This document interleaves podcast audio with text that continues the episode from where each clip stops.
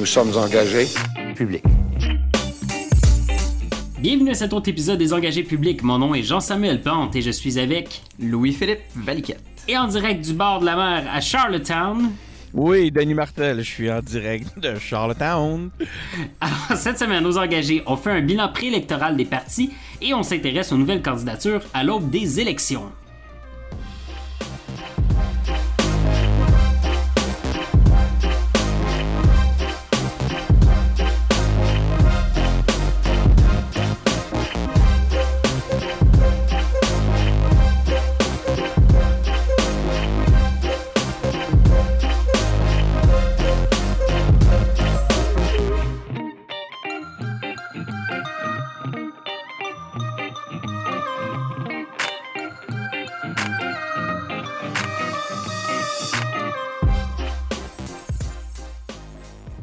Je suis de retour. Euh, François est en vacances. Je suis de mon retour de, de- de mon mariage, puis de mon voyage de noces. Puis euh, avant un petit peu de vous déballer tout ça, de savoir, euh, les gars, qu'est-ce qui s'est passé cette semaine dans vos semaines? Louis-Philippe. Euh, ben moi, cette semaine, j'ai finalement réussi à aller faire du voilier. Puis... Ah, euh, drôle, bourgeois. As-tu vanté enfin? euh, non, pas vraiment, mais on Bon. en a profité pour euh, se mettre en, au beau milieu du lac, puis euh, lire tranquillement le monde diplomatique. Et, et puis, euh, en fait, euh, il y avait un article sur euh, Pierre Rabhi. Pierre Rabhi, c'est comme un... bon, il l'appelle dans le monde diplomatique l'homme providentiel. C'est un peu la pensée ouais. de, l'homme qui s'extrait à la société, puis qui fait son affaire sur- de son côté, puis qu'ainsi il vit une vie euh, euh, plus intéressante, puis c'est ça qui va sauver le monde. On n'appelle pas ça un Freeman of the Law, ça? Oh, ça doit être quelque chose dans le genre, ouais, ouais, ouais, c'est ça. Je pense que c'est une version un tu petit peu plus intellectuelle. Puis en même temps, ben, tu sais, il, il fait tout plein de, il fait tout plein de trucs là, que ça rapporte à genre les pseudosciences euh, en agronomie. En tout cas, c'est vraiment, euh, peu importe. euh, moi, je la porte pour euh, plutôt y aller du côté que ça m'a fait réfléchir un peu là. Puis sérieusement, il est parti de son bord pour sauver le monde là. C'est pas de même que ça va marcher. Si on veut vraiment avancer, ça va être dans la collectivité, ça va être en faisant des choix de société, parce que pour faire avancer la société, ben justement, il faut le faire en société, puis pas tout seul de son côté. Fait que je vous laisse là-dessus. Bon, ben, crème, on, on va, on va essayer de faire de quoi avec ça. On s'indigne à tous les jours. Hein? Toi, Denis, euh, est-ce que tu étais aussi intellectuel euh, dans ta semaine? Ou... Non, vraiment pas. Écoute, euh, moi, je suis, en ce moment, je suis à, je, pourrais- je voudrais dire, à l'ombre de la, du- de, de la salle, euh, ou du temple des pères fondateurs du Canada en ce moment. Mais de toute façon, ça fait déjà une, proche de 100, quoi, proche de 130 ans qu'on vit à l'ombre de ces païens-là. Mais la, 150, là, tu sais, comme 150, les, hein? les pubs du fédéral. tout Ah, ben oui, cadeau, hein, c'est rien que ça en plus. Comme si j'avais pas d'indice. Quoi qu'il en soit, euh, je suis euh, collé. En fait, en ce moment, je suis en train de leur prendre leur Internet pour pouvoir faire euh, le podcast. Je suis branché sur euh, euh, l'Internet du truc touristique, là, juste à côté de, On du- est comme le Radio. X des pauvres. On est le Radio X des pauvres. On exporte Radio La X. rébellion. Jusqu'à Charlottetown. D'ailleurs, j'ai une bâtisse devant moi, c'est euh, CFCY, Spud, puis Q93. Euh, les trois postes de radio de la ville sont dans la même bâtisse. Quoi qu'il en soit, le... non, moi, moi aussi, je suis en vacances, mais euh, j'avais trop envie de faire un, un engagé public avec vous, les gars, voir un peu comment ça s'était passé, ta- ton, t'entendre parler de ton voyage de noces, euh, JS. Euh, moi, de mon côté, j'ai plongé cette semaine euh, l'épave du Tunstall ici, à un, un bateau qui a été pris dans les glaces en 1884. Je suis Ah, je pensais allé... que tu parlais encore de la Confédération en parlant d'épave. Non, mais je suis dans les vestiges, effectivement. Puis j'ai euh, plongé euh, aussi à, à- J'allais prélever des, des, des, euh, des pétoncles dans le fond de l'eau. En tout cas, euh, des, des plaisirs tout maritimes, quoi. Hum, des pétoncles. Ben, ça me permet de faire une transition sur mon voyage euh, de noces qui était en Écosse, où on- d'ailleurs j'ai mangé d'excellentes pétoncles. Ah ouais? ouais. ouais, il y a vraiment du, du bon stock euh, sur Ben. les îles, particulièrement de l'Ouest. Fait que, euh, que c'est ça, je me suis marié il y a deux semaines, euh, puis on est parti presque tout de suite pour l'Écosse. J'ai fait un voyage, j'ai couvert pas mal, c'est rare que je, je peux dire que j'ai couvert un pays, j'ai couvert pas mal toutes les régions du pays, à part l'extrême nord de, du pays. Euh, une culture vraiment intéressante, une culture euh, qui a imprégné euh, la culture québécoise de manière qu'on qu'on voit pas nécessairement, mais on est autant écossais qu'on est français, que ce soit dans, dans la manière dont on mange, sais, tout ce qui est tour- tu sais, tout ce qui est tourtière, euh, pâté au poulet, Ah, ouais. euh, tu sais, des navets pilés. Je sais pas, moi, ma grand-mère faisait ça, mes parents faisaient ça. Ouais, là, des ma mère aussi faisait des, ça, moi. des- des patates pilées. Mais c'est quelque chose de très, très écossais. Euh, puis aussi, dans, dans la musique, à un moment donné, on était dans, dans une shop là, où est-ce qu'ils faisaient des, euh, des kills, puis ce genre de choses-là. Puis la musique qu'ils jouaient, c'était c'était de la musique de cabane à sucre qu'ils jouaient. Le folklore est proche le- du nôtre. Ah, vraiment, vraiment. C'est comme une, euh, une ceinture fléchée un peu plus longue, un kilt. Oui, ben ou- ou- oui, c'est ouais il y, a- quelque chose là-dedans dans la, dans la ceinture fléchée, dans la laine, euh, puis, puis puis cette notion là de, de, de nordicité, puis de résistance, puis de, de de, de, euh, se mettre en communauté, puis travailler ensemble. Euh, c'est quelque chose que j'ai vu en Écosse puis qui m'a beaucoup rapproché du Québec. JS? Euh, Il y a beaucoup de parallèles à faire. Est-ce que tu sens que. Est-ce que tu as senti que la, la fierté, la fibre nationale, la fierté nationale était plus vivante qu'au Québec? Euh, pas nécessaire. Ben, non, j'aurais dit, j'aurais tendance à dire que ça ressemblait beaucoup au Québec. Mais tu sais, tu disais, si tu disais euh, We're in England, tout de suite les gens te, tu sais, les gens te, te corrigeaient, non, t'es en Écosse, tu sais. Mais c'est le genre de choses que dans la plupart des milieux québécois, je crois, ça se dit encore, tu sais. C'est des Français, ils disent Ah ouais, on aime bien, on est au Canada ici. Ben, je pense non, que dans clair. la plupart des endroits, on va dire Non, non, t'es au Québec. Ouais, ouais. Fait qu'il y- avait ça. Puis pas Euh, besoin d'être, d'être indépendantiste, là. C'est, non, on- c'est ça pour, Ouais. pour, pour le dire. Euh, j'ai vu un cadre, un super beau cadre avec une, une- c'était comme une peinture avec une jeune fille dans une forêt avec le drapeau euh, de l'Écosse. Euh, pas sûr qu'au Québec ça l'aurait passé, ça ressemblait presque à, à des trucs de la meute, là, tu sais. Euh, fait que il y a peut-être ça, mais le nationalisme écossais est différent parce qu'il s'inscrit quand même dans le cadre multiculturel anglais. Euh, Dans la mesure où est-ce que il y a, y a pas un besoin de survivance euh, tant que ça parce que ça fait mille ans que l'histoire écossaise est presque plus vieille que l'histoire anglaise. Donc il n'y a pas ce besoin-là de, de, de protéger son identité parce qu'elle est là pour rester. tu sais. Ben, comme toute identité est en péril aujourd'hui dans, dans le monde mondialisé, là, mais il n'y a pas ce, ce- ce village gaulois dans le continent euh, de l'Amérique du Nord là, que les Écossais ont. Euh, en même temps, que. on dirait que du côté, euh, du côté langue, ils ont peut-être un peu déjà perdu la bataille. Là, tu sais, il y a euh, des années, des années. Je sais pas, j'ai pas l'impression que le gaélique euh, écossais, où il est, il est parlé communément. Euh, Dans, dans, l'Ouest, là, je- mettons, si on ferait une comparaison, là, c'est comme si euh, la plupart des gens en Gaspésie euh, puis sa côte nord avaient une deuxième langue puis ils en parlaient, ils la parlaient couramment. Puis c'est comme s'il y avait un Ah, poste ouais. de radio. C'est comme si Radio-Canada là, avait un poste euh, exclusivement gaélique. là.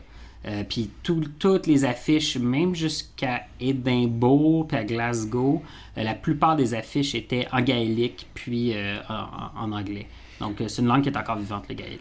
Est-ce qu'elle est vivante, boostée par des efforts nationalisés ou c'est que tu as senti un réel, un réel intérêt, puis un, un- un regain, puis une vivacité du gaélique?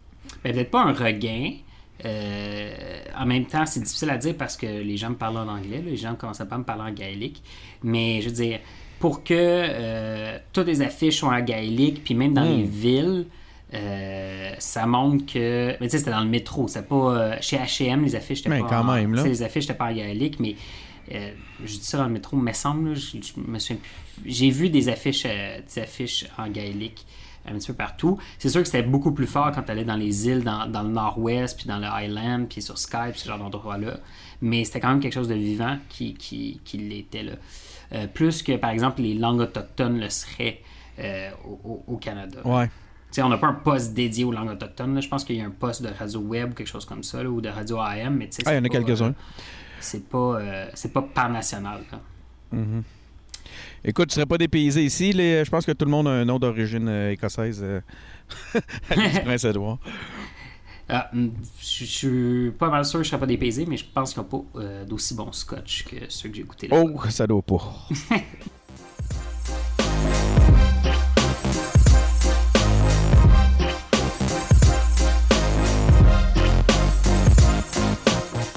Donc, Philippe Couillard, la semaine passée, a annoncé euh, que l'élection allait, lieu, être déclenchée le 23 août prochain.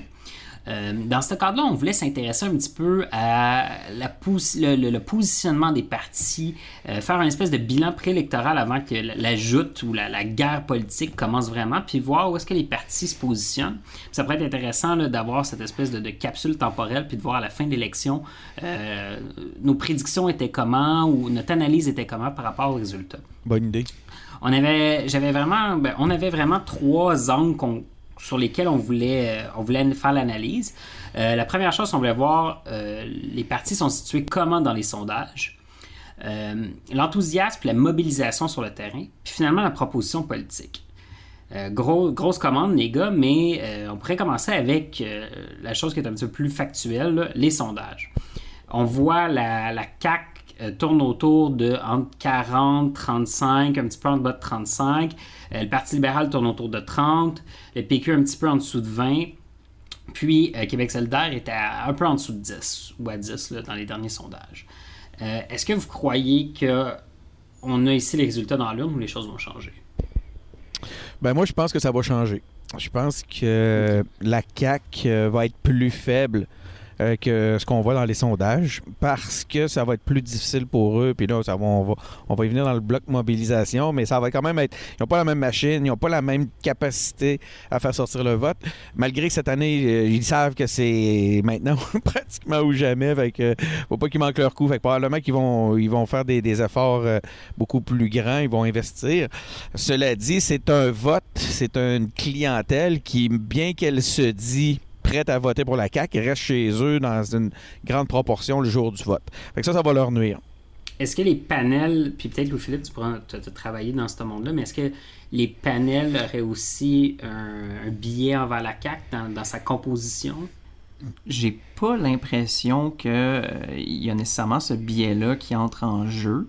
Euh, tu sais, je pense que les chiffres sont peut-être fiables que s'il y avait, euh, tu sais, quand les gens se sont fait demander pour qui ils voteraient, si c'était vraiment, euh, si ça enregistrait leur vote directement, je pense que ça serait peut-être représentatif de qu'est-ce qui serait sorti sur l'entièreté de la population. Mais euh, l'affaire avec ça, c'est qu'on n'est pas encore le 1er octobre. Puis il reste encore pas mal de temps d'ici là. Fait que oui, euh, on a beau donner la CAQ euh, gagnante, majoritaire, puis euh, quand même assez en avance sur les autres. Je pense que la, la, la campagne fait tout juste commencer. Ben, en fait, elle, même pas commencé. officiellement, elle va commencer bientôt. mais tu vois, je pense pas qu'il y a ce biais-là en ce moment, mais il va y avoir toutes sortes d'autres considérations que les Québécois vont prendre en tête quand ça va être le temps, non seulement d'arriver devant l'urne, mais quand ça va être le temps de, d'étudier les pour et les contre de chaque parti. Euh, tu sais, quand tu vas, en tout cas, tu sais, je peux parler par euh, expérience personnelle, quand tu réponds à un sondage, euh, la, la, personne, l'autre bout du fil, te donne 4-5 choix, ou peu importe si c'est fait en ligne, tu as ben, en fait, tu as cinq choix, j'imagine, dans ce sondage-là. et puis, euh, tu sais, passes pas, euh, tu passes pas un mois à te décider. Tandis que pour aller faire le vote le jour de l'élection, ça va être un. Tu sais, j'imagine que les gens, euh, même s'il y en a qui le font quasiment par automatisme, il y a quand même un processus intellectuel qui se passe en arrière de tout. Puis quand il arrive devant le papier, il n'y a plus de, tu sais, il y a plus de revenir. Oui, tu peux plus revenir en arrière. Tu mets ton ta croix dans un des ronds, puis ça finit là. J'ai plus d'idées. Puis je pense que le, dans le, là, on rentre dans un mois électoral. Les gens vont sortir de vacances. Ils savent que c'est euh, l'élection. De toute façon, il va y avoir, les, médias vont tout être axés là-dessus. Donc, euh, le vote, puis il y avait un gros volet, hein, je pense qu'on parlait d'un 27% JS, si tu euh, peut-être que tu as ça sous les yeux, là, qui, qui d'indécis. Donc, c'est loin d'être joué, cette histoire-là. Fait qu'effectivement, je suis d'accord avec LP. Le, ce mois-là risque de faire basculer les choses. L'affaire qui est intéressante, je pense que c'était Jean-Marc Léger ce matin qui disait que dans les cinq dernières élections québécoises, euh, les sondages au début de la campagne se sont reflétés euh, en majeure partie ou proportionnellement presque euh, dans le vote, sauf en 2014 où le PQ avait commencé, avait perdu 12 points, puis la CAQ avait monté de 7 points. Puis ce, ce- changement-là de vote avait été suffi- suffisant pour faire passer les libéraux. Mais tu vois, je pense qu'on est plus dans une situation qui ressemble à, euh, à 2014 que pas mal à toutes les autres situations. Tu sais, en 2014, soudainement, il y a la question de référendaire qui est sortie. Puis, tu sais, il y avait beaucoup de... de- beaucoup d'incertitudes. Je pense qu'en ce moment, on est encore dans une situation où il y a potentiel d'avoir de l'incertitude parce que, euh, tu veux dire, on, peut, autant qu'on peut euh, dire que la CAQ sortirait majoritaire, autant je pense qu'il faut garder en tête que la CAQ a jamais gouverné. Puis est-ce que les gens vont vraiment, euh, vont vraiment rester sur, tu sais, je veux dire, la CAQ c'est justement une donnée incertaine. Est-ce que les gens vont aller jusqu'au bout? Peut-être que oui. J'espère que non. mais, euh, mais tu sais, en 2014, on voulait toujours pas tant que ça voter pour le, pour le PLQ, mais là, tout d'un coup, le vote pour le PQ s'est écroulé.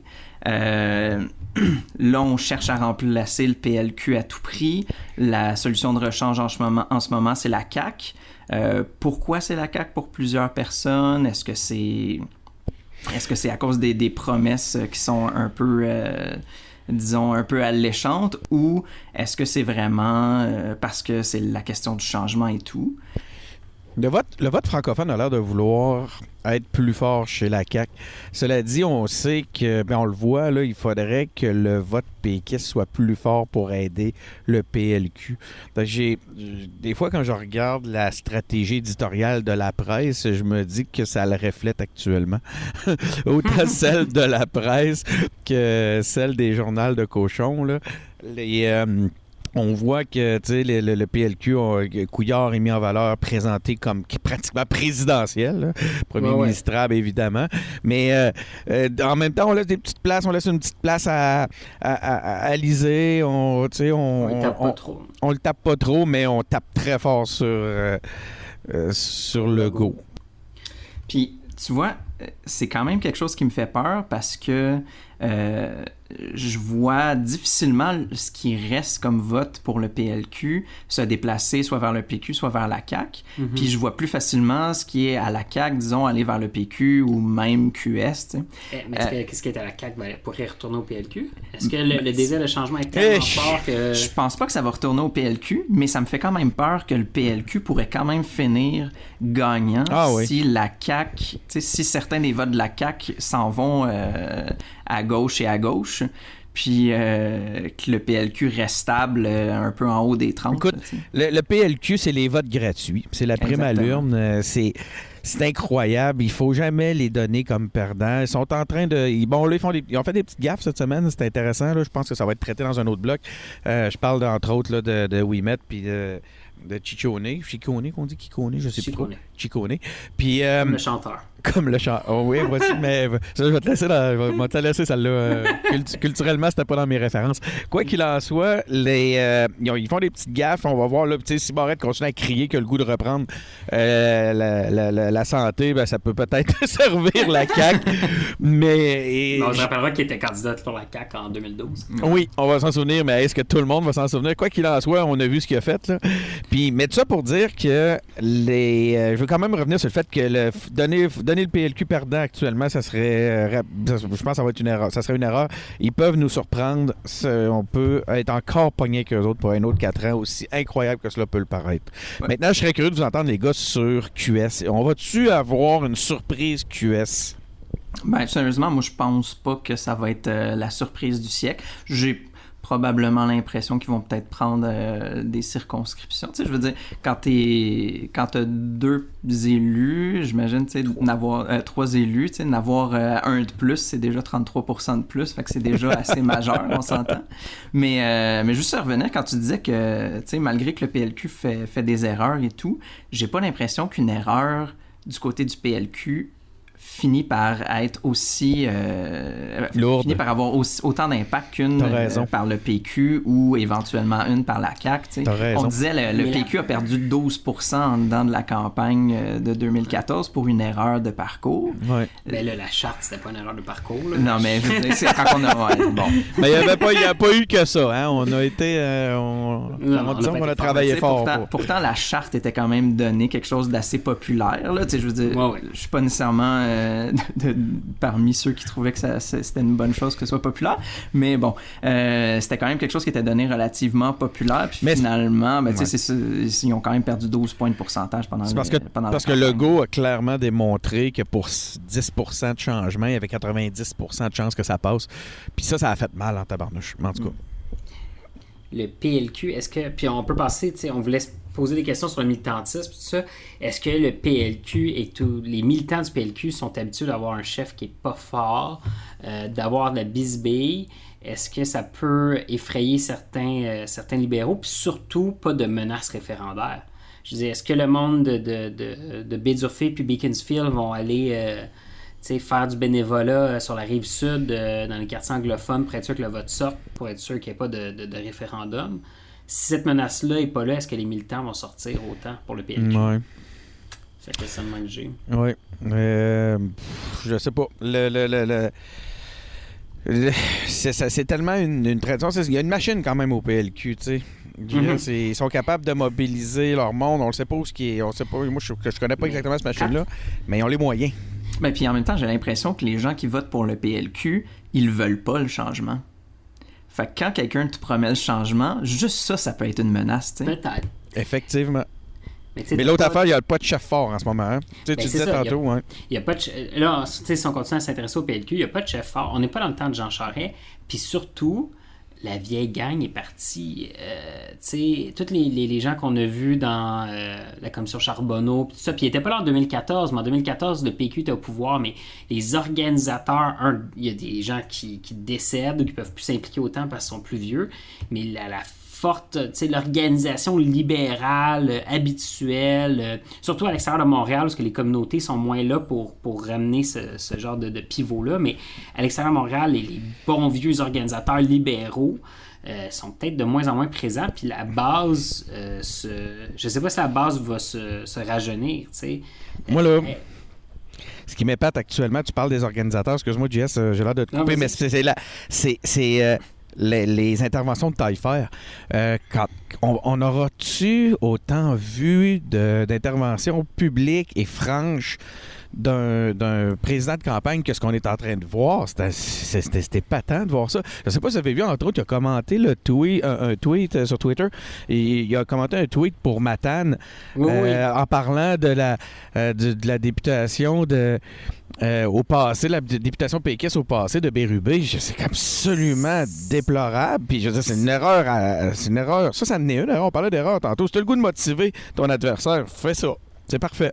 Surtout dans Matane, euh, tu sais, je dire, dans les pires scénarios, s'il y a un comté qui c'est. Matane. Je dire, Pascal. Bérubé, euh, tu sais, c'est c'est le, le- On disait dans le temps, le roi du Nord, c'est le curé Labelle, là, ben, c'est le roi de la, de la Matanie puis de la Matapédia. là. Sinon, au niveau de la CAQ, si on s'intéresse à la, à la mobilisation pour militants de la CAQ, euh, Denis, je pense qu'on a des criquets qu'on entend en arrière, si t'arrêtes Ouais. de parler. Ben écoute, Mais- j'essaie de fermer le micro de temps en temps. Mais euh, fait que je suis à l'extérieur. hein. Tout le monde doit savoir que je suis à l'extérieur. À Charlottetown, il y a du vent, il y a des, il y a des criquets, mais je te laisse poursuivre. Mais je me demande euh, qui sont les militants de la CAQ, puis Mm. euh, au-delà, bon, des gens qui sont là depuis longtemps, puis qui sont là depuis l'ADQ, euh, comment est-ce que le message, logo peut attirer de nouveaux militants, des gens qui vont aller faire du porte-à-porte, faire des appels, faire sortir le vote? Tu sais, il y a le, le, le, le chèque à 1 million de dollars, là, supposément. Je le sais pas. euh, Je sais pas si c'est- c'est l'opportunisme peut être un grand motivateur. Puis là, je veux pas. je, je pourrais faire des blagues, là, tu sais, mais tu sais, je sais pas s'ils ont, des, ils ont des militants bénévoles, mais on peut dire qu'ils staffent auprès du PQ. Ben oui, au niveau du staff, ils ont de l'argent.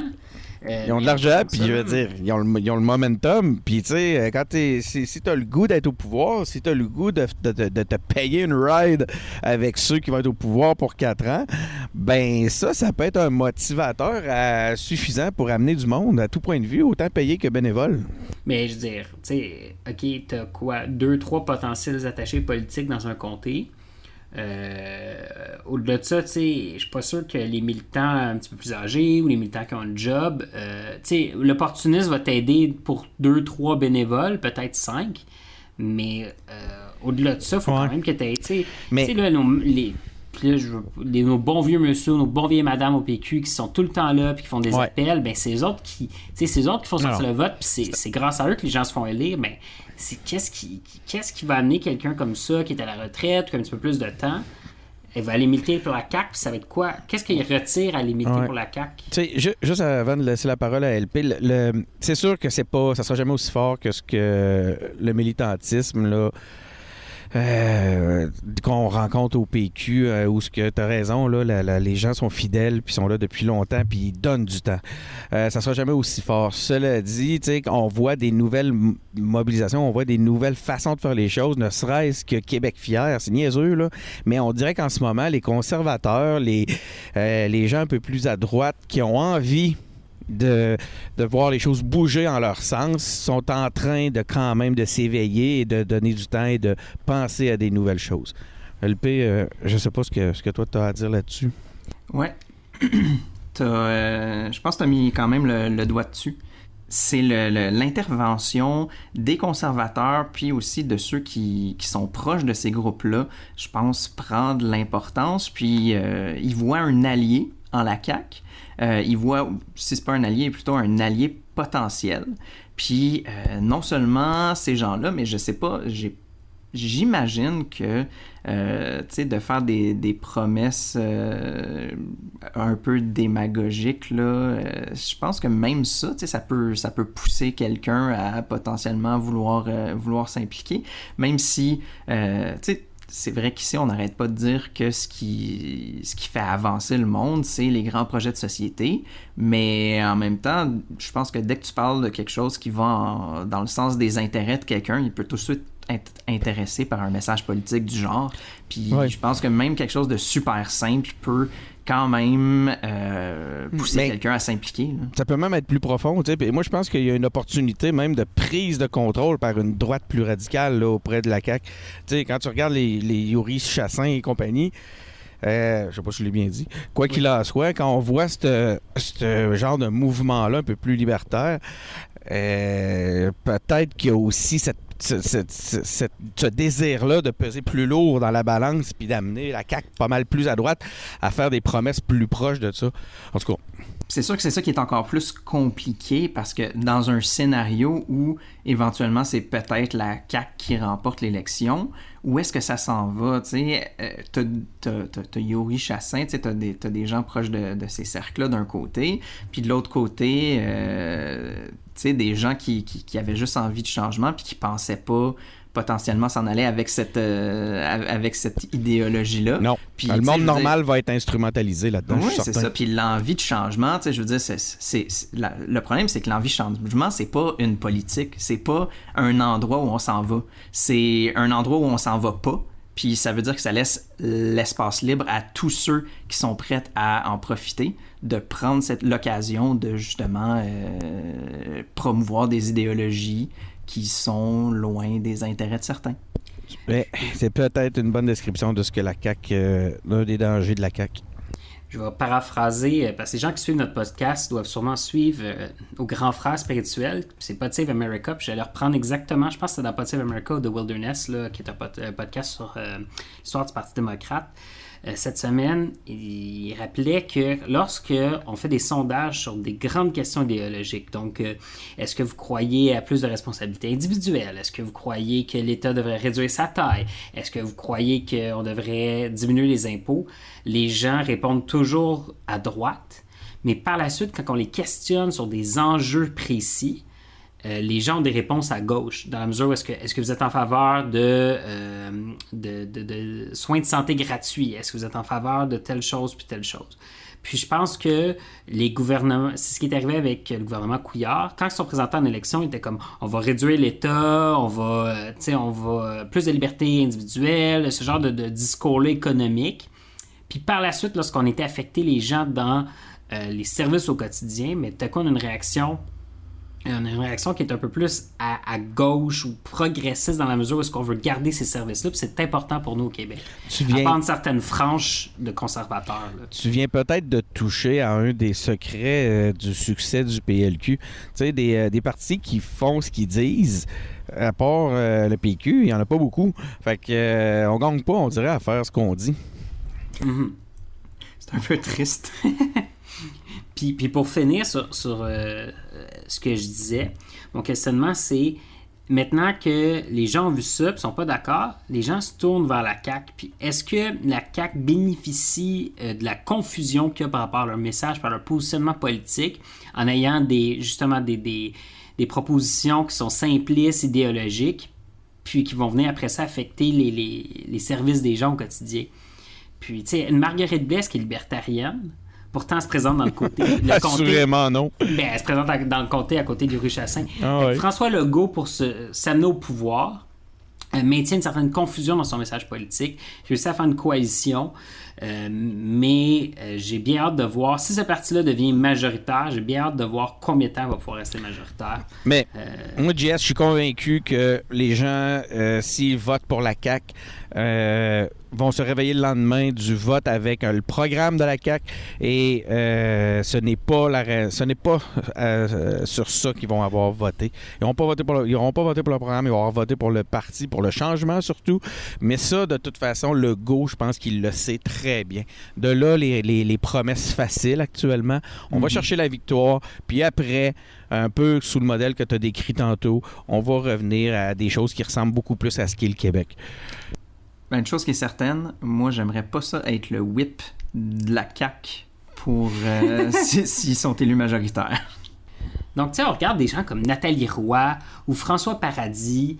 euh, c'est des gens qui vraiment croient à euh, un modèle où est-ce qu'il y a moins d'impôts, il y a plus de privé, puis c'est ça qui va aider les Québécois, puis qui va, régler les problèmes dans, dans les services de santé, puis dans les CHSLD quand on passe à un François Paradis. Ouais. Euh, je crois pas. Puis là, après ça, ils vont aller, ils vont aller se frapper vers des gens qui sont beaucoup plus à droite avec des, des Yuri Chassin, puis des Éric Kerr, puis François Bonnardel. Puis j'ai hâte de voir comment cette partie-là va pouvoir gérer ça s'ils prennent le pouvoir. Mais euh, je pense, en tout cas, ouais. ils risquent d'avoir un, problème avec leur aile droite parce qu'ils ne tiendront pas la promesse. Mais euh, chose que je suis convaincu, c'est qu'ils atteindront pas la promesse. Je pense pas que réellement euh, le go va, va, va plier face à son aile de droite. Je pense qu'actuellement, il l'utilise. Et je pense qu'ils utilisent beaucoup de gens pour euh, s'amener au pouvoir. Vraiment. Sinon, si on s'intéresse à, euh, au PQ, euh, j'ai l'impression que, puis ça fait plusieurs fois qu'on dit, il y a une proposition politique intéressante, puis jusqu'à maintenant, euh, le contenu, puis les pas le, le contenant, puis les communications ne permettaient pas de livrer ce, ce message-là. Maintenant, on est arrivé avec euh, la, la campagne d'humour la semaine passée, puis les semaines d'avant. Autodérision. Hier, on est tombé dans le sérieusement. Hmm. Est-ce que la proposition politique du PQ va pouvoir passer euh, à travers ce message-là? Euh, je pense qu'on joue peut-être sur la, le, le, le contraste. Hein, c'est- je pense qu'on s'entend. Là. Ouais, on était du côté complètement pas sérieux. Puis là, tout d'un coup, on essaie de devenir sérieux.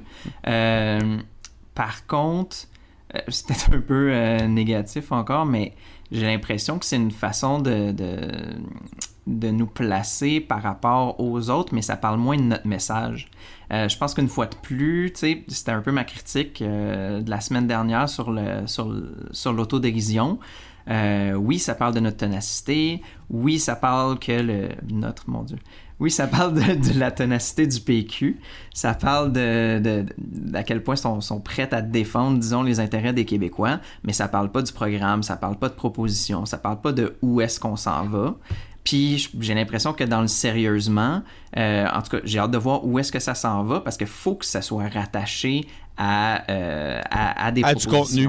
Parce que, à du contenu, exactement. Parce que là, juste de dire, OK, sérieusement, on est, euh, tu sais, on, on est avec vous ou quoi que ce soit, j'ai pas l'impression que euh, on, on est encore dans, dans un message utile, que la, po- la population va être capable de, Mm. de, de, de répondre à ça. C'est très méta comme, comme campagne. Vraiment. Euh, dans, la- dans- dans le positionnement pour les sondages, est-ce qu'on regarde des, des axes, des, des- pas des axes, mais des arcs de, de, notoriété? Peut-être que euh, Denis, tu pourras nous aider un petit peu plus. là. Ouais. Toi qui es en publicité, ben pas en publicité, là, mais dans le monde des communications. Ouais, est-ce qu'on est en mode euh, notoriété? Tu sais, on est, Écoute, on est dans cet arc-là. Il y a eu ça. Écoute, moi, je suis. euh, là, là on n'en sait pas grand chose. Là. Ils ont- il y a eu un espèce.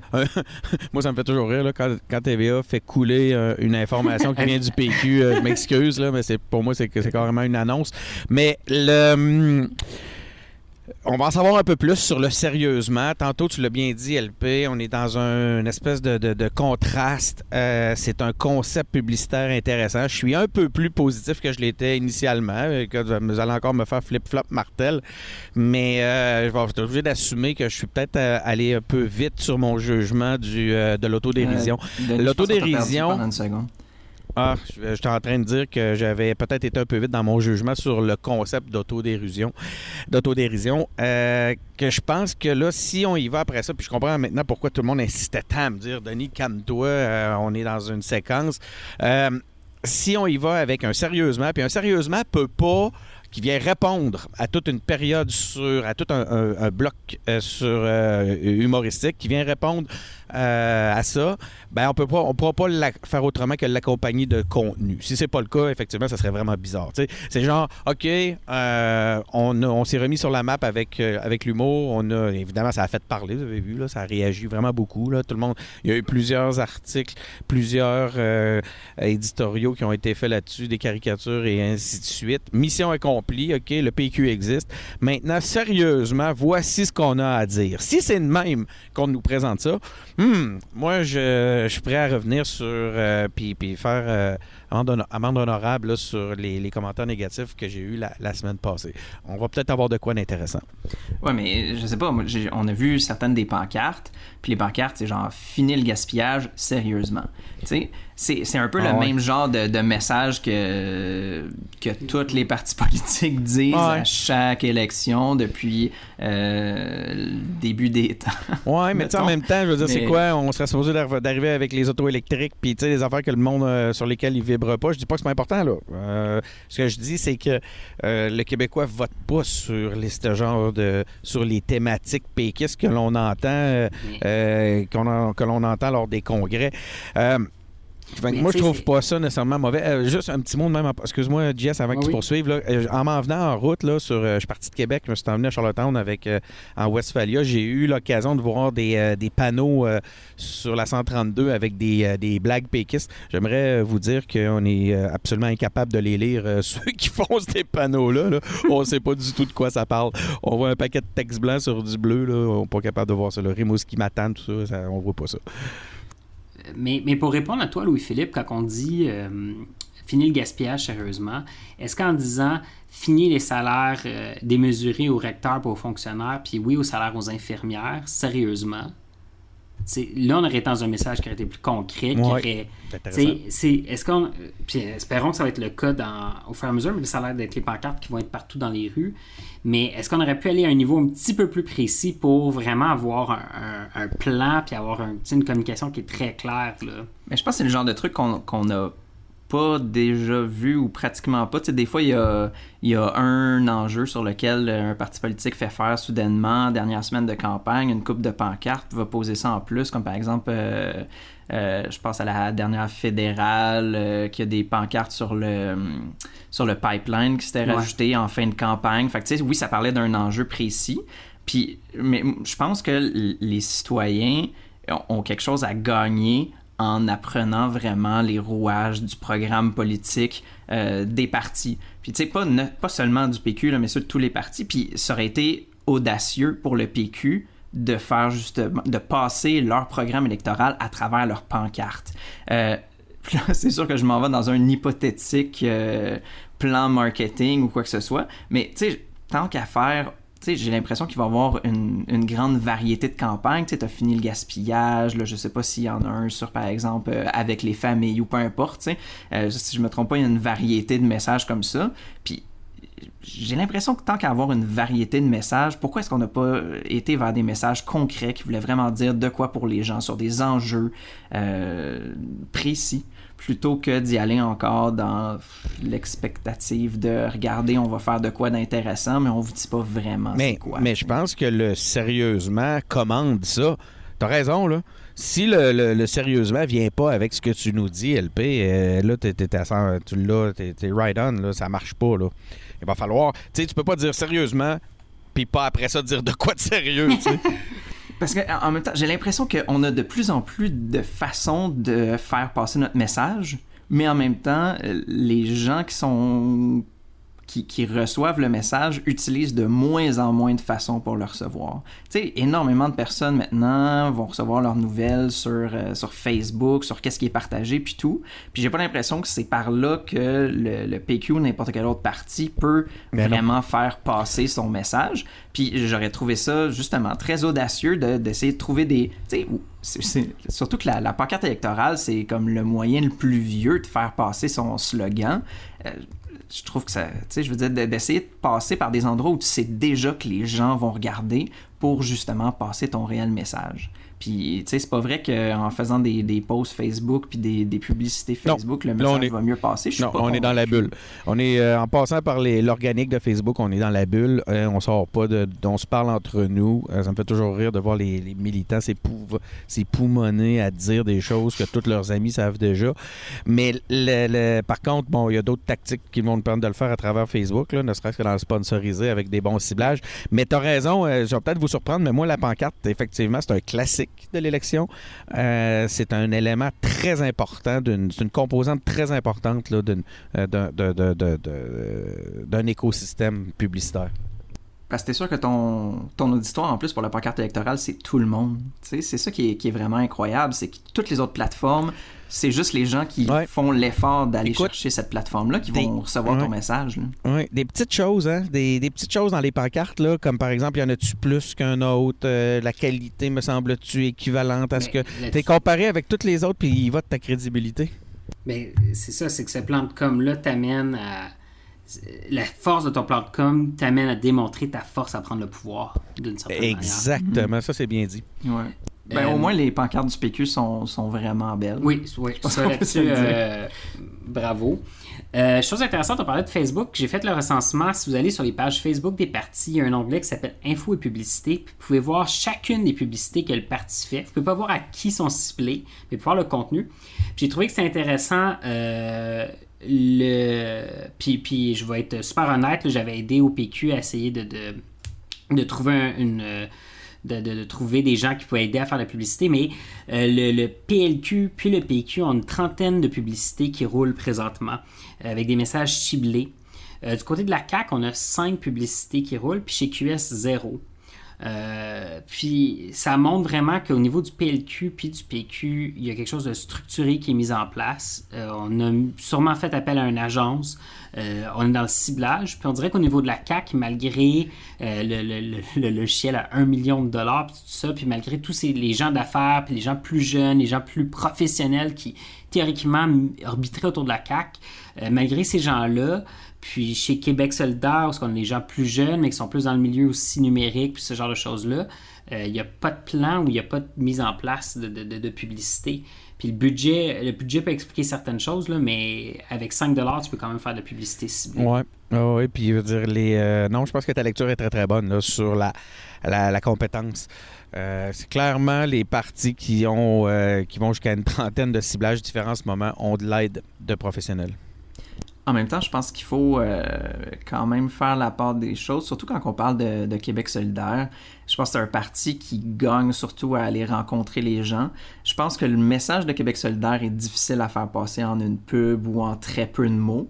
Euh, fait peut-être que, tu sais, je veux dire, je connais pas euh, les rouages euh, les plus fins de, Québec solidaire, mais je pense que justement, ils ont, vraiment avantage à aller rencontrer les gens. Puis c'est une super grosse job d'aller faire du porte-à-porte, puis d'aller se rendre dans les endroits où, où, tu peux justement rencontrer les masses. Mais je pense que c'est vraiment la chose qui peut le mieux fonctionner pour eux parce que justement leur message est complexe. Quand ils disent qu'ils vont euh, faire un système euh, pour, euh, voyons, pour payer les, les, les, frais dentaires, par exemple, mais tu sais, tu peux pas juste dire ça comme ça. Tout le monde s'imagine que ça va coûter hyper cher. Fait que tu sais, faut que tu aies débattre ton point quand tu fais quand essaies de faire passer des politiques de gauche. Tu peux pas juste dire on va payer pour telle affaire parce que la seule chose qui vient en tête des gens, c'est ah, plus de taxes. Tu as, hmm. as, deux bons points dans, dans, les éléments que tu viens d'amener, mais je les vois d'une façon très différente. Premièrement, effectivement, ils ont des ils ont un programme complexe. Ils ont même à certains égards un, programme farfelu, mais ça, on pourrait y revenir. Sur l'aspect terrain, moi, je crois beaucoup. Euh, je pense que c'est un des gros aspects aussi. Quand tu regardes euh, les, comtés, les, politiciens qui durent, c'est des gens qui travaillent fort dans leur comté, sont sur le terrain. Puis c'est là que là, je t'amène à QS. Veux-tu vraiment, se présentes-tu réellement, sérieusement, pour pas reprendre, euh, comme se présentes-tu réellement comme sérieusement comme un parti qui veut prendre le pouvoir? Non, moi je pense que c'est un parti qui veut gagner un, deux, peut-être trois comtés dans leur plus grand rêve. Tu parles cette année cette année, bien sûr, bien sûr. Oui, C'est pour ça que je vous dis que, euh, c'est pour ça que par rapport à ce que tu es en train de nous dire, LP, je pense que tu, tu, touches de quoi d'important, mais c'est justement, c'est que oui, le, la militantisme sur le terrain, euh, mais c'est parce que leur réel, ça vient peut-être juste trahir leurs réelles ambitions. Hmm, intéressant. Euh, parlant de, députés qui durent, de députés qui, qui, qui, restent là par leur implication sur le compte, on pourrait s'intéresser aux candidatures. Euh, candidatures qui ont été annoncées dans les dernières semaines. Juste pour commencer, une petite note, euh, François Larouche, qui est, au, qui est au podcast, faisait un travail euh, de moine à éplucher les nouvelles candidatures, puis les investitures à chaque semaine. maintenant, il y a le Journal de Montréal qui, qui est sorti avec un outil qui s'appelle le Guide de l'électeur. Donc, si vous allez sur Google, Guide de l'électeur, Journal de Montréal, il y a par compter l'ensemble des partis avec des données démographiques sur chacun des candidats. Donc, ça va simplifier la vie à, François, malgré qu'il ne reste plus beaucoup de candidatures, à part des candidatures vedettes qui vont être en place. Mais vous pouvez voir euh, par comté, c'est quoi l'âge de chacun des députés, euh, le genre de chacun des députés, ben pas des députés, mais des candidats. Puis, euh, c'est super intéressant. Euh, mais pour revenir à mon point, euh, on peut s'intéresser un petit peu à ce que s'est passé cette semaine avec François Huimet. Je pense un incontournable. Euh, François Huimet, donc, est le, ou qui aurait été, s'il avait été élu, le plus, le plus ancien député de l'Assemblée nationale, qui aurait été doyen dans le comté de Marquette. Donc, Marquette, c'est un peu l'ouest de l'île, c'est la Chine, tout ça. Il s'était fait promettre euh, par euh, Philippe Couillard au mois de mai qu'elle allait signer son bulletin de candidature, puis dans le fond, il pouvait se représenter. Mais finalement, dans les dernières, dans le dernier jour, il s'est fait dire non pour pouvoir représenter à la place euh, Enrico Ciccone. Euh, puis, euh, ça a suscité un tollé, ça a suscité un peu euh, les gens du comté de Marquette, les gens qui étaient sur l'exécutif libéral ont décidé qu'ils allaient démissionner à la fin du mandat. Je voulais avoir un petit peu votre opinion là-dessus. il, y a beaucoup, il, y a, beaucoup de choses qui ont été dites sur ça. Est-ce qu'on a un angle particulier qu'on peut voir, nous, avec notre, notre, notre angle d'ancien militant? C'est assez c'est assez surprenant. Tu sais, je veux dire, je pense que la, semaine dernière, on en a parlé de Enrico Ciccone. On a dit, ah, supposément qu'il va être candidat, mais on sait pas où. Mais j'ai l'impression qu'il y a des gens qui savaient déjà c'était où, puis qui attendaient juste que, de le dire à tout le monde que finalement, il allait tasser quelqu'un. Euh, Ça, c'est certain. Euh, nous autres, les, les trois ici, puis François aussi, on a tous milité pour le, pour le PQ.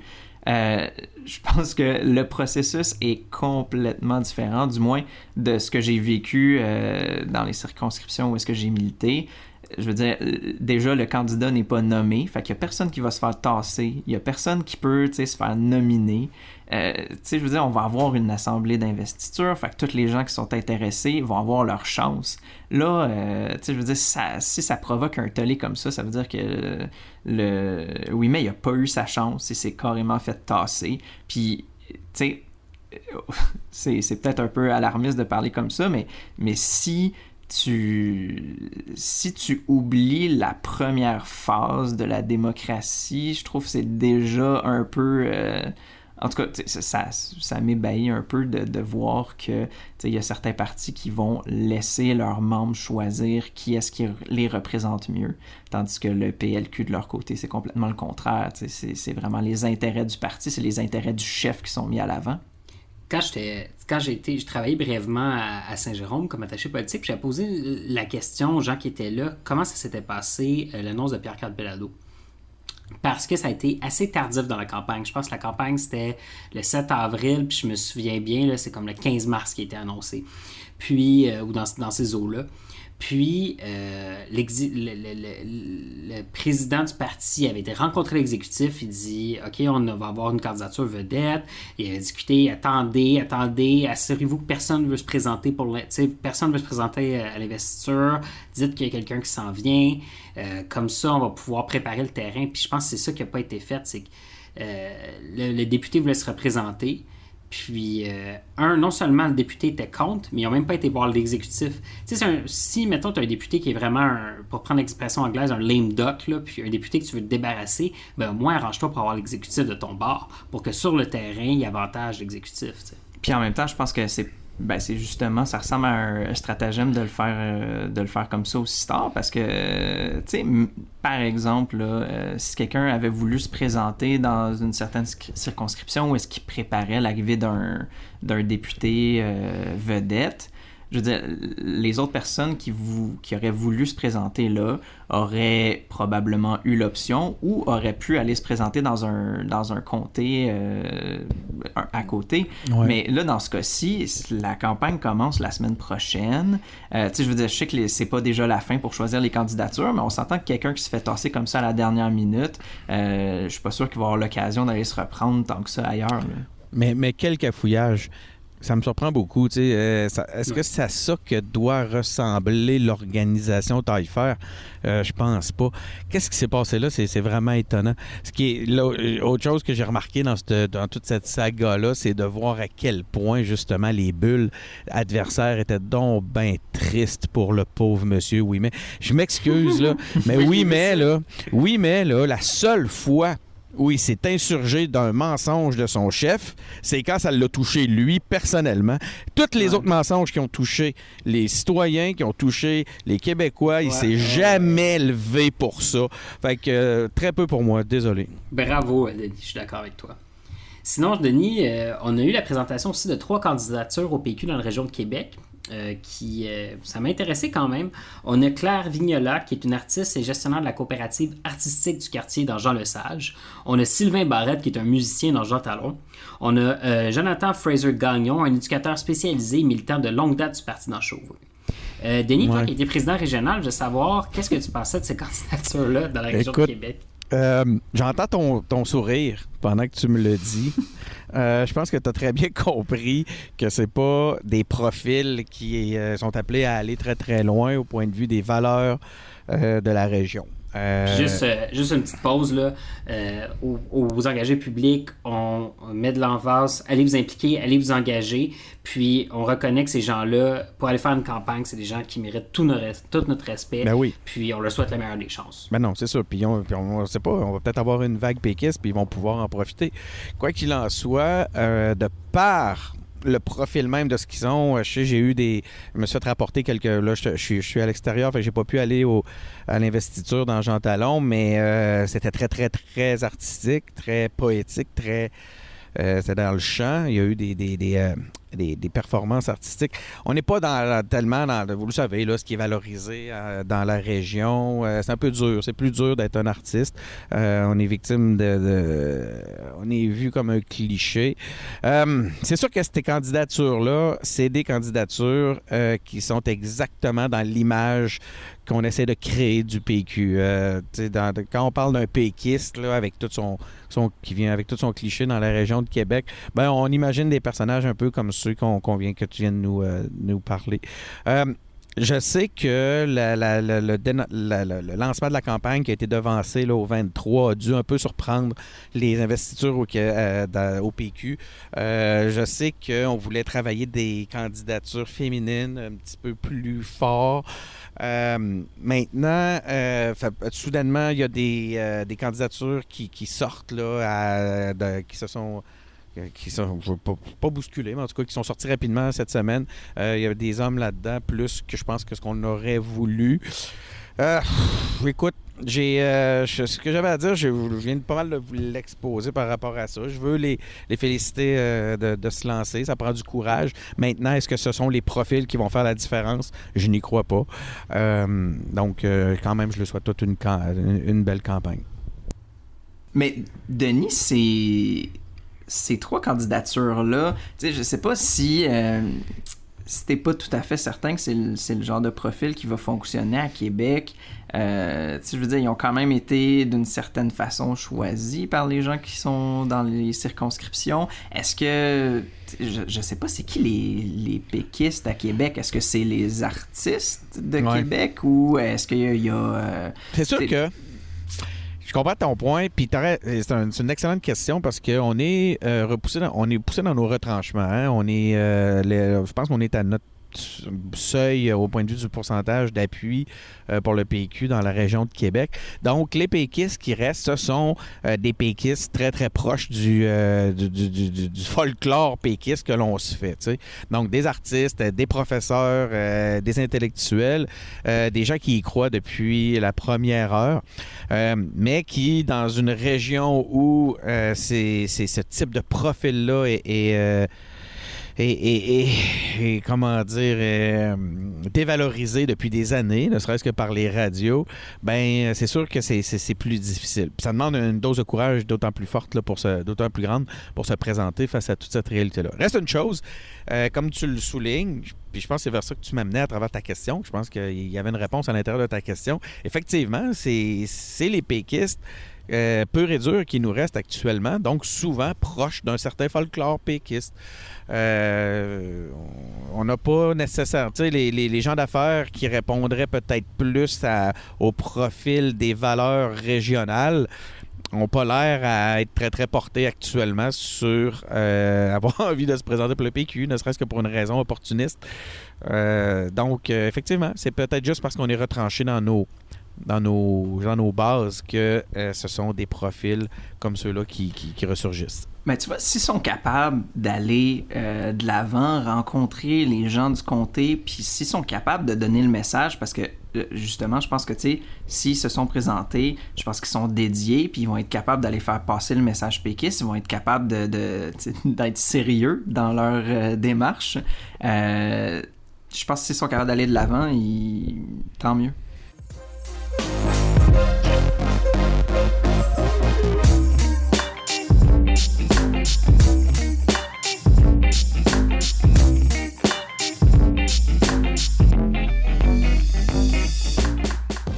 Donc maintenant qu'on a fait un bilan puis qu'on a fait une analyse à pu finir léger, sur, des léger. Sujets, sur des sujets justement un peu plus légers, euh, je vais savoir ce qui a retenu votre attention parmi les trucs suivants.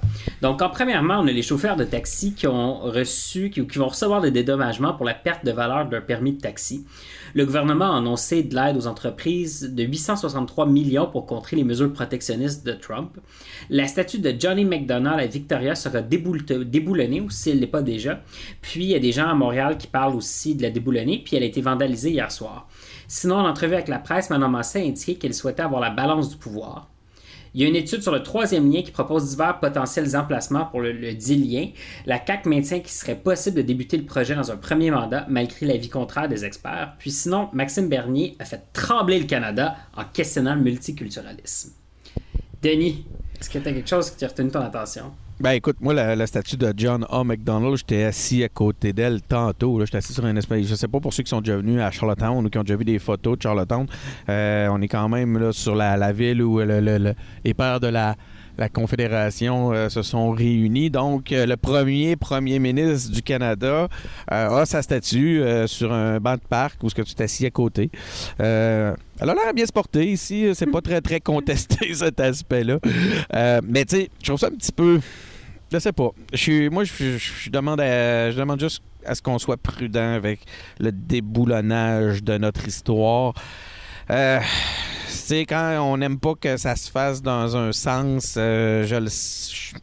Je, reste encore ambivalent là-dessus. Savez-vous quoi? Je serais vraiment curieux d'entendre euh, les historiens sur cet aspect-là avant, de faire disparaître l'histoire comme ça.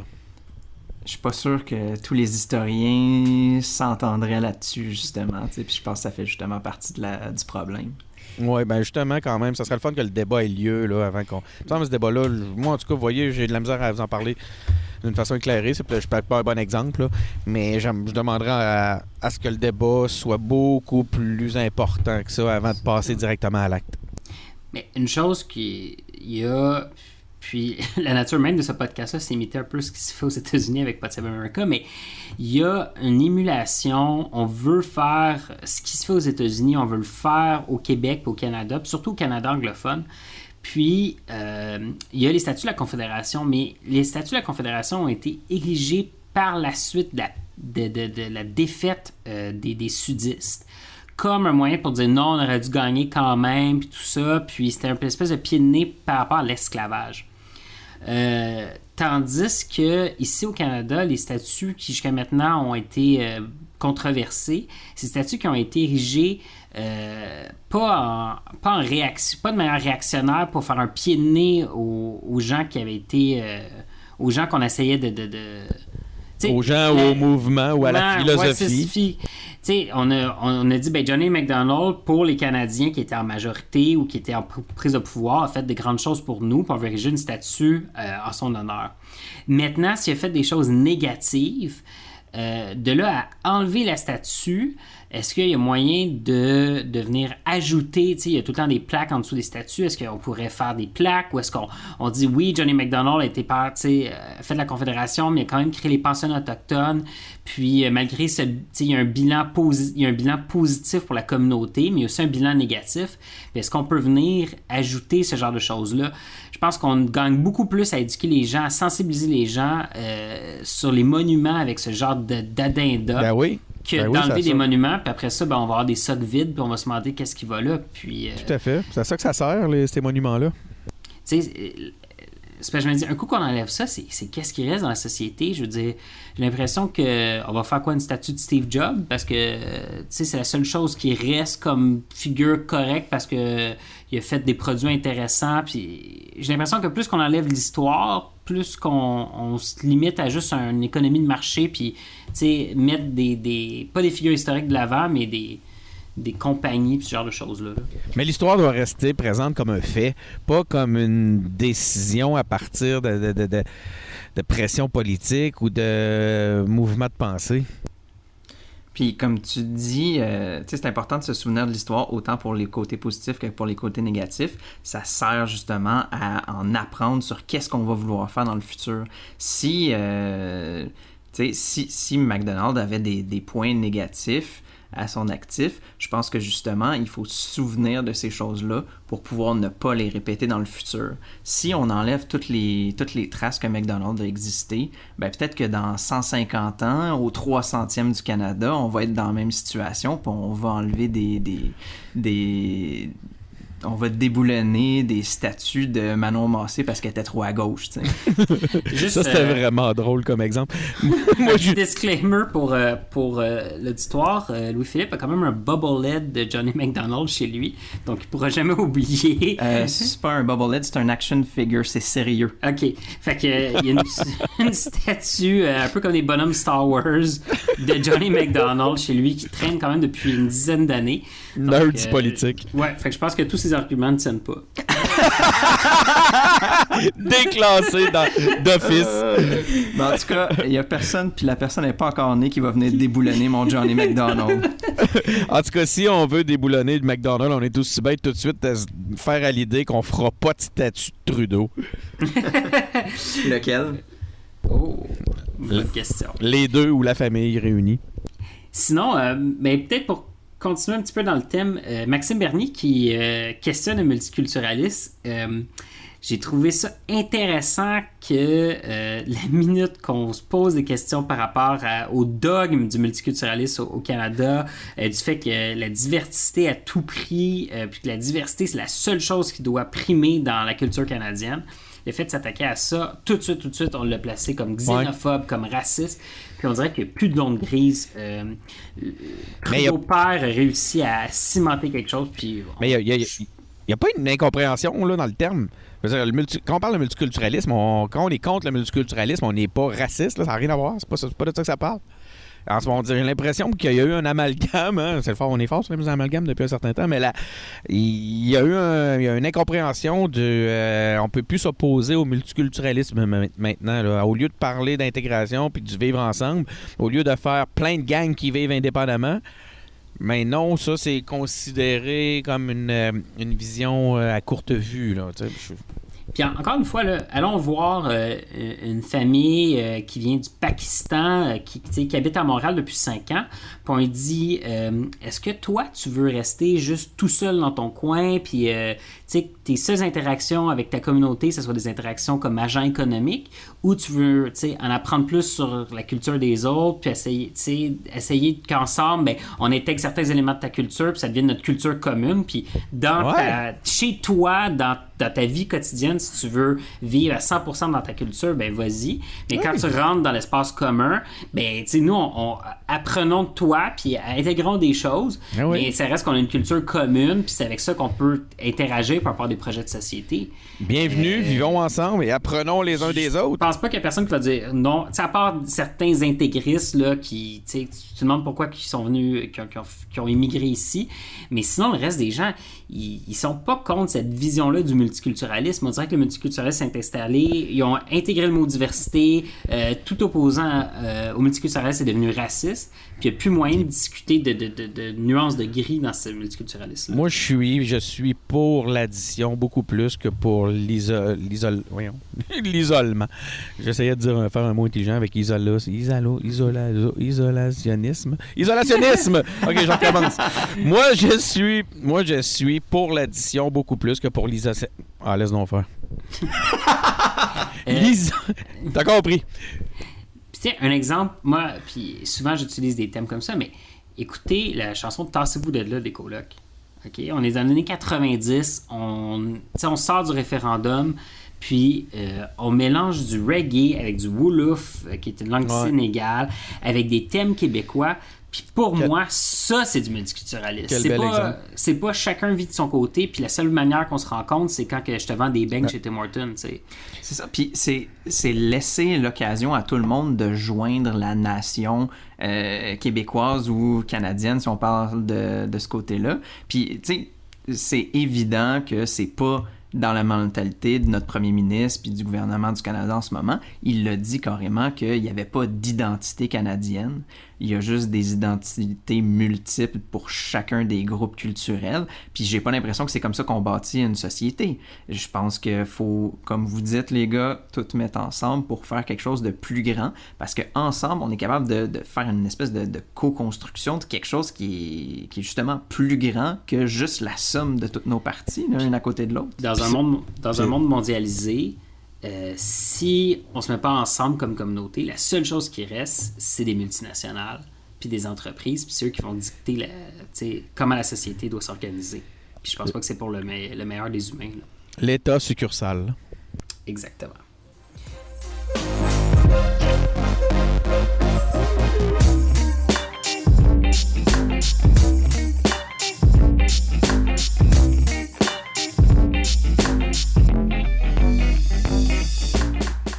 Sinon, euh, parce que le temps commence à filer, avez-vous des suggestions pour cette semaine, les gars? Louis? Ouais, ben moi je vous propose euh, d'aller voir euh, chez nos concurrents qui commentent aussi euh, l'actualité politique. En fait, euh, dans le dernier numéro de l'actualité, ils font un numéro, euh, ils font une, étude assez rigoureuse, là, je dirais, du bilan du gouvernement Couillard. Donc, ils regardent chaque, ministère, c'était quoi leurs objectifs, quels objectifs qu'ils ont remplis? Puis il donne une espèce de note en pourcentage de, des, objectifs accomplis. Euh, divulgacheur en moi va vous dire tout de suite qu'il y a beaucoup de 0%.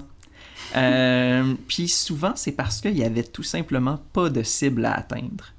Sérieusement, ça, Wow. je trouve ça incroyable malade. gouvernement essaie de gouverner sans se donner de cible. Puis pas, je veux dire, pas des ministères que euh, c'est compréhensible. là. Le ministère de, euh, quoi, l'éducation, par exemple. Ça, c'est incroyable. Ça veut dire que il- n'y avait même pas l'objectif de se dire, par exemple, euh, on va avoir 5% moins de décrochage ou quoi que ce soit du genre. Ça veut simplement dire, on va appliquer un projet ou pas, puis on va attendre 4 ans, puis on va se faire réélire. C'est tellement incroyable. En tout cas, fait qu'il y a personne dans le parti de l'économie qui a, euh, qui, a fait un cours d'administration 101 avec des éléments, euh, tu sais, smart, là, des éléments... Le ROI. Ouais, ouais, ou de mesurables atteignables, ce genre de choses-là, non? Mais euh, écoute, j'en suis sans mots. J'en reviens pas, c'est incroyable. C'est incroyable. Je travaille dans un secteur où le ROI est à la base de la crédibilité. En fait, c'est Qu'est-ce que ça veut dire, le ROI? ROI, euh, retour sur investissement, Return of Investment. Le retour sur investissement est, euh, est la base de la crédibilité. Euh, il n'y a même pas... Puis, tu sais, pour être en mesure de, de, mesurer ton retour sur l'investissement que tu as fait, il ben, faut que tu te donnes des, des marqueurs, de, de, des indicateurs de performance clés, tu sais. Puis j'en reviens pas qu'on en soit, que l'argent de l'État soit dépensé de même. ça, me décourage complètement. Tu vois, je pense que je le sais, était où les objectifs du PLQ? C'était premièrement de couper des certains nombres, puis de mettre à genoux le, le, salariat québécois. Puis euh, je pense que. Hey! ouais, je pense qu'ils sont sur la bonne voie. Sinon, toi, Denis, euh, tu t'en vas. Euh, vas-y, moi, j'ai de voir ce que J'ai vu rapidement dans tes notes. moi, je vous invite à aller voir euh, Judas Price. c'est Judas Price avec Jetro Toll le 30. Hein? et voilà. Au centre Vidéotron, le 30. Euh, c'est tout un événement. Écoutez, c'est le, show de fin de l'été, encore une fois, au Centre Bell. L'année passée, euh, au Centre Bell, au Centre Vidéotron. L'année passée, j'avais été voir Maiden. Euh, cette année, c'est Judas Priest. on va écouter Turbo Lover, tout le monde ensemble, comme une, petite nation de 25 000 païens qui veulent un troisième lien. Ben écoute, en fait, c'est 15 000. 23 finissent bientôt à Québec. de mon côté, je vous invite euh, à un événement, un lancement d'un livre qui a été rédigé par euh, des gens de l'IRIS, l'Institut de recherche et d'information socio-économique. Euh, c'est à l'espace La Fontaine, au parc La Fontaine. Ils ont fait, ils ont écrit un livre sur le détournement qui s'intitule Détournement d'État, 15 ans de règne libéral, où est-ce qu'on s'intéresse à comment est-ce que les 15 ans de Jean Charest et de Philippe Couillard ont changé profondément la face de l'État. Puis c'est le 22 août à 17h. Malheureusement, je ne pourrais pas y participer parce qu'on va probablement avoir, euh, on va peut-être probablement être en train d'enregistrer euh, un interview avec un invité surprise. On va vous donner euh, plus de nouvelles si ça se concrétise la semaine prochaine. Mais je vous invite à aller voir le lancement de ce livre-là. Donc sur ce, c'était notre balado de cette semaine. Engagez-vous, impliquez-vous. Les partis politiques recherchent des gens particulièrement présentement. N'oubliez pas de vous abonner à notre balado sur iTunes, Google Play et SoundCloud. Suivez-nous sur notre page Facebook et Twitter et on vous revoit la semaine prochaine. Salut. Bye.